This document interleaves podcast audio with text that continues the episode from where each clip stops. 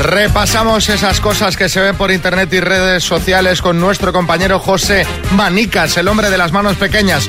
Un hombre que el otro día viajó en avión y se puso en la tablet La Sociedad de la Nieve, que no sé si era eh, el mejor sitio para verla, además iba en el asiento de en medio que los dos, el de Sí. derecha e izquierda. Así era, buenos días. Me miraban un poco raro, pero bueno, ya la había empezado, la tenía que acabar. Cualquier sitio es bueno, además, para verla, ¿Ves? insisto. Totalmente. Bueno, vamos a empezar con contribuciones de oyentes, pero esta, mira, Javier, Javi Teruel ha abierto él un taller de herrería Ajá. y lo ha llamado Javi Metal.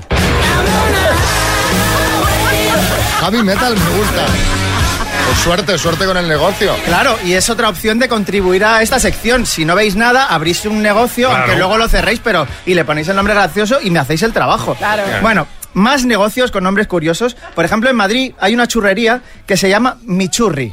Eh, Luego abrirán la clínica de adelgazamiento Mi Gordi. ¿Entiendes? no? y sabéis que en las tiendas de ropa muchas veces ponen los carteles de liquidación total. Sí. Sí. Pues en Vigo hay una tienda que ha puesto el cartel Aniquilación total.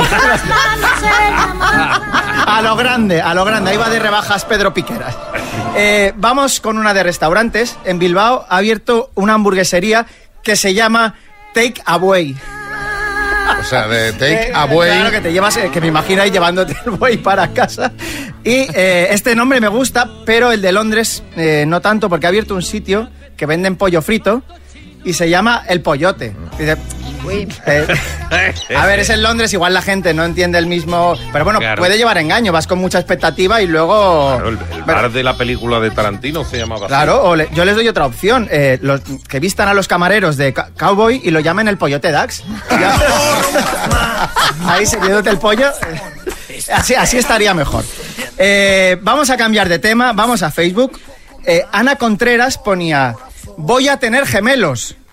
Y Carlos Chacón le contesta, hombre, felicidades prima, por fin dos hijos del mismo padre. Me encanta esta gente que se toma Facebook como si fuera el grupo de WhatsApp de, de la familia. Esto lo hace mucho mi madre. Me comenta fotos como si solo lo fuera a ver yo. Digo, mamá, esto lo ve más gente. No lo sabe, gente de- del trabajo, de, de varios ámbitos.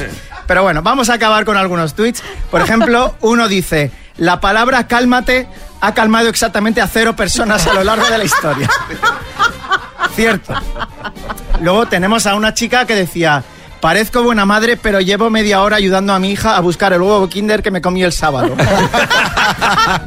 y acabo con mi favorito, uno de la cuenta Pa' qué paná, que dice, acabo de decirle a mi marido, dame el tacatá del bebé y me han nominado para los premios Billboard de música latina.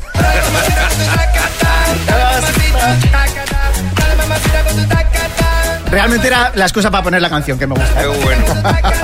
No, y además que ahora lo de llamar bebé en las canciones También, de, claro, claro, claro, de reggaetón claro. está al orden esta del canción día. dice que lo del tacatá, o sí, sea, que sí, es que tacatá cuadra bebé. Sí, sí.